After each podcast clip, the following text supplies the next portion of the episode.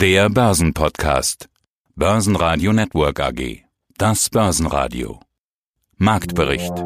Im Studio Sebastian Leben und Peter Heinrich. Außerdem hören Sie zum Thema Inflation wegen Corona Fondsmanager Dirk Müller, zur Jahresendrallye Vermögensverwalter Gottfried Urban von Urban und Kollegen, zur Entscheidung, den DAX auf 40 Firmen aufzustocken, Vermögensverwalter Bastian Bosse von BRW, zur Impfstoffhoffnung, den globalen Anlagestrategen Heiko Thieme und zu den Quartalszahlen von S-Immo CEO Ernst Wadowski. Die ausführliche Version dieser Interviews finden Sie auf börsenradio.de oder in der Börsenradio-App. Es riecht nach Rallye. Jahresend-Rallye oder Weihnachts-Rallye? Dafür ist es noch zu früh. Jetzt kommt erstmal die Truthahn-Rallye for Thanksgiving. Die macht sich am Dienstag deutlich bemerkbar. An der Wall Street steigen die Kurse deutlich an, der Dow Jones klettert über die 30.000 Punkte Marke auf ein neues Allzeithoch. Der DAX nimmt diesen Rückenwind gerne mit, zumal in den letzten Tagen durch neue Impfstoffhoffnungen ohnehin gute Stimmung herrscht. Der DAX schloss mit plus 1,3% und 13.292 Punkten. Der ATX in Wien legte 1,7% zu auf 2.570 Punkte. Die verlängerten und verschärften Corona-Maßnahmen dagegen sorgen nicht mehr für schlechte Börsenlaune. An der Stelle kommen auch mahnende Stimmen zu Wort. Vormanager Dirk Müller sieht durch Corona eine steigende Inflationsbedrohung. Das heißt, in dem Augenblick, wo die Wirtschaft wieder zur halbwegs Normalität äh, zurückkehrt, wirst du über Wochen wahrscheinlich keinen Platz im Restaurant bekommen, geschweige denn sonst irgendwo. Die Leute werden nachholen wollen und das wird die Preise dramatisch nach oben treiben. Das deckt sich mit dem, was wir momentan auch noch aus äh, der Industrie hören. Wenn man so mit Autowerkstätten spricht und Autobauern spricht, die haben momentan Lieferfristen, aktuelle E-Klasse Lieferfrist Q4 2021, GLE zweites Quartal 2022 und äh, gerade bekomme ich aus China von einem Zulieferer für elektronische Bauteile äh, den Zuruf, dass sie wohl schon verfrüht Ende Dezember die Fabriken schließen werden bezüglich der, der Epidemie und dass es äh, knapp wird mit Liefer mit Ersatzteilen. Das bedeutet, wir haben eine eine schwache, also eine nicht vorhandene oder eine sehr, sehr schwache Lieferkette. Wir haben äh, wenig Waren im Angebot, wenig Dienstleistungen und sobald das aufgeht, stürzt sich alles, weil die Lager leer sind, auf diese Dienstleistungen, auf die Zuliefererbetriebe, auf äh, das, was an Ware angeboten wird und wird eine starke Inflation hervorrufen und Inflation äh, ist in der Regel ja auch preistreibend für die Aktienkurse. Letzte Woche war ja der Euro Finance Week und da ging es auch um Inflation und da waren die ganzen Banker da und da, da ging es auch um Inflation und die Theorie war die Ketchupflaschentheorie der Inflation. So mhm. nach dem Motto, die EZB will ja Inflation und bei so einer Ketchupflasche klopft man hinten drauf und es kommt und kommt nichts raus, bis es dann auf einmal mhm. plupp macht. Ist es dann so eine Art Plupp-Effekt mit der Inflation, was ja, du jetzt da beschreibst?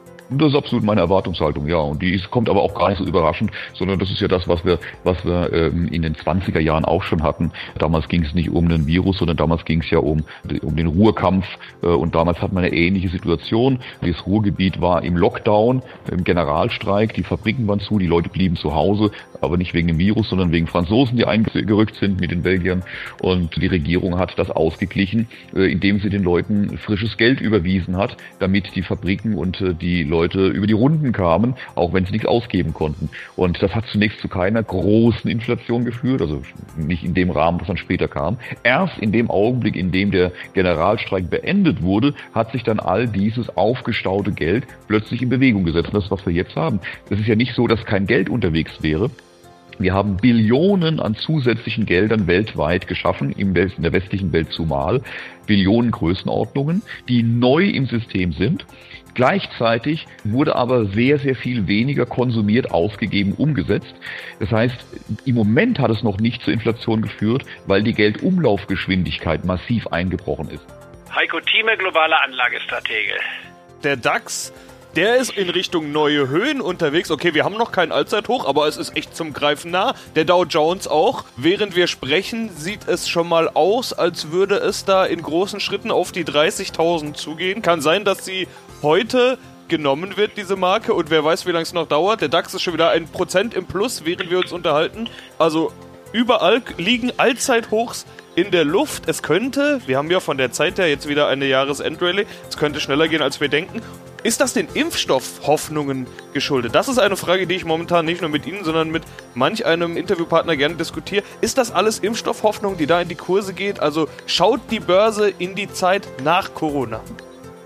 Das ist richtig. Diese Frage ist richtig gestellt und die Antwort heißt, es ist sehr richtig. Einmal die politische Entspannung in Amerika, ganz wichtig, wie gesagt, mit der 180-Grad-Wendung.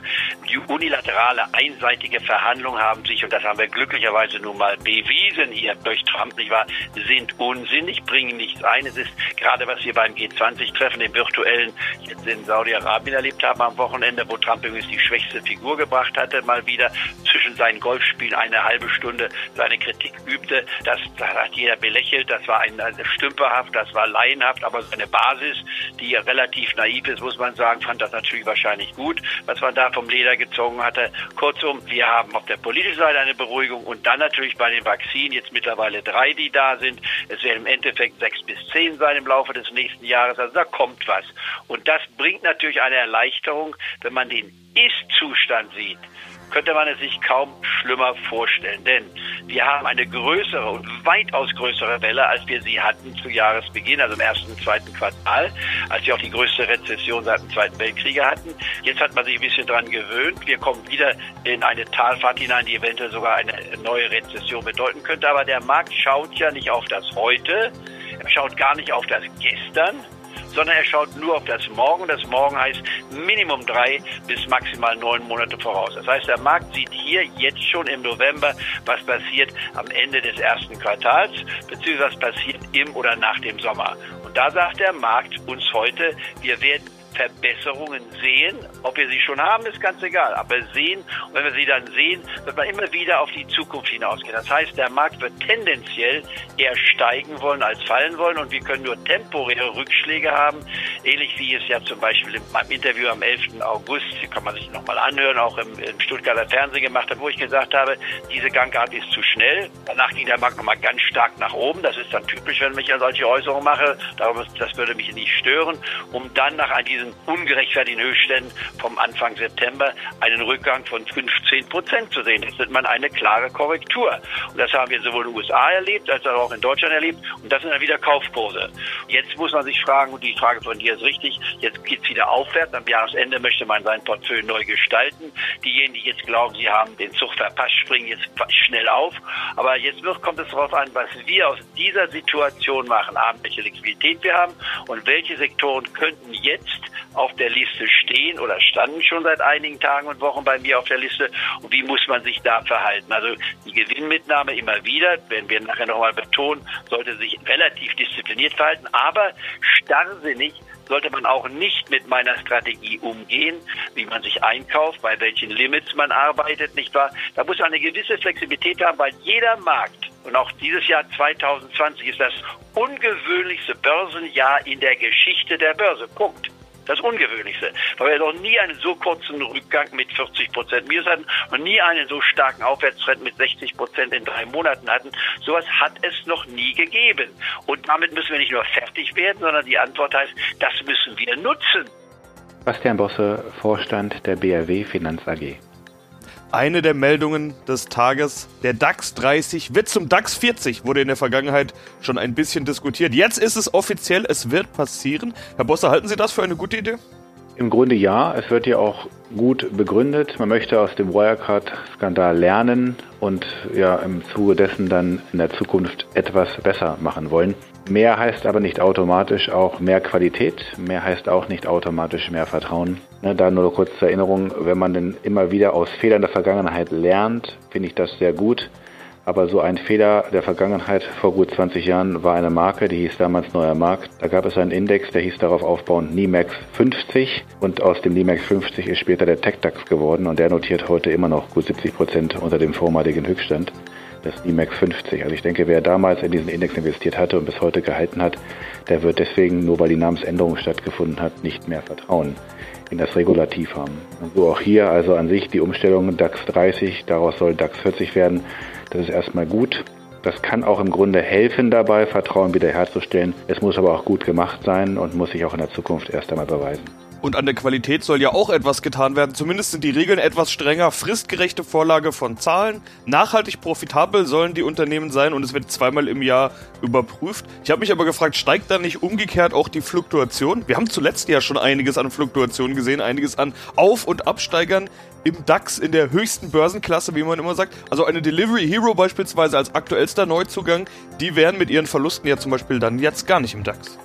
Ja, auch das ist immer so viel Buchhaltung. Ich gebe Ihnen recht, mehr Hektik würde sicherlich nicht mehr Vertrauen auch nach sich ziehen. Also mehr rein, mehr raus in so einen Index. Auf der anderen Seite ist eben das auch keine Garantie. Ich will nur daran erinnern oder darauf aufmerksam machen, dass so ein Wert wie Tesla in den USA mittlerweile auch Teil eines breiteren Index geworden ist, des S&P 500. Das mag man begrüßen, zumal ja auch Tesla in den Quartalen zuvor dann auch scheinbar dauerhaft profitabel gewesen ist.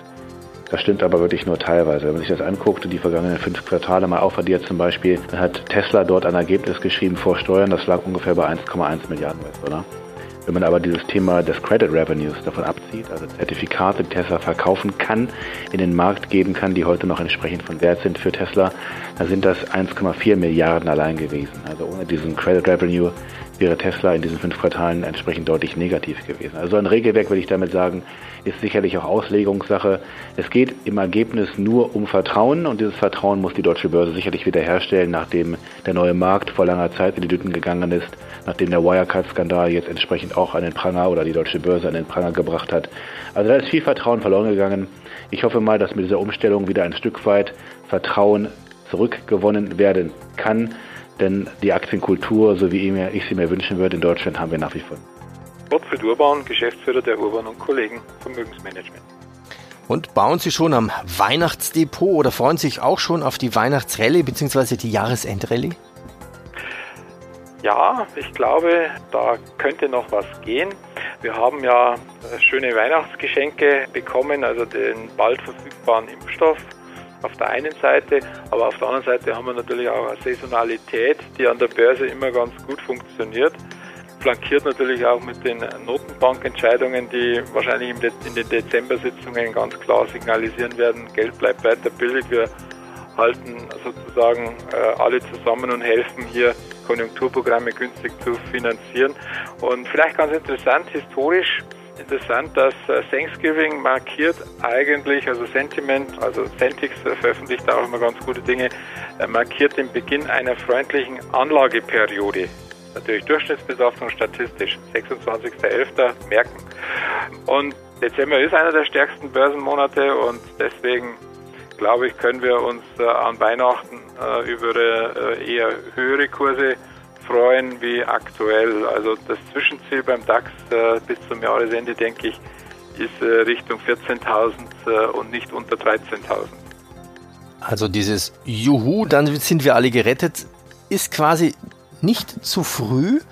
Wie sieht es denn auch gesamtwirtschaftlich aus? Ich hatte vor kurzem ein Gespräch mit einem Transport Schiffsmanager sozusagen, der im Schiffsmanagement tätig ist, der sagt also, wenn man nach Asien schaut, in Asien brummt es. Also der Containerschiffsmarkt in Asien, da laufen die Charterraten nach oben und er sagte mir, dass äh, etwa so wenig Containerschiffe beschäftigungslos sind wie in der Zeit 2005, 2006. Ja.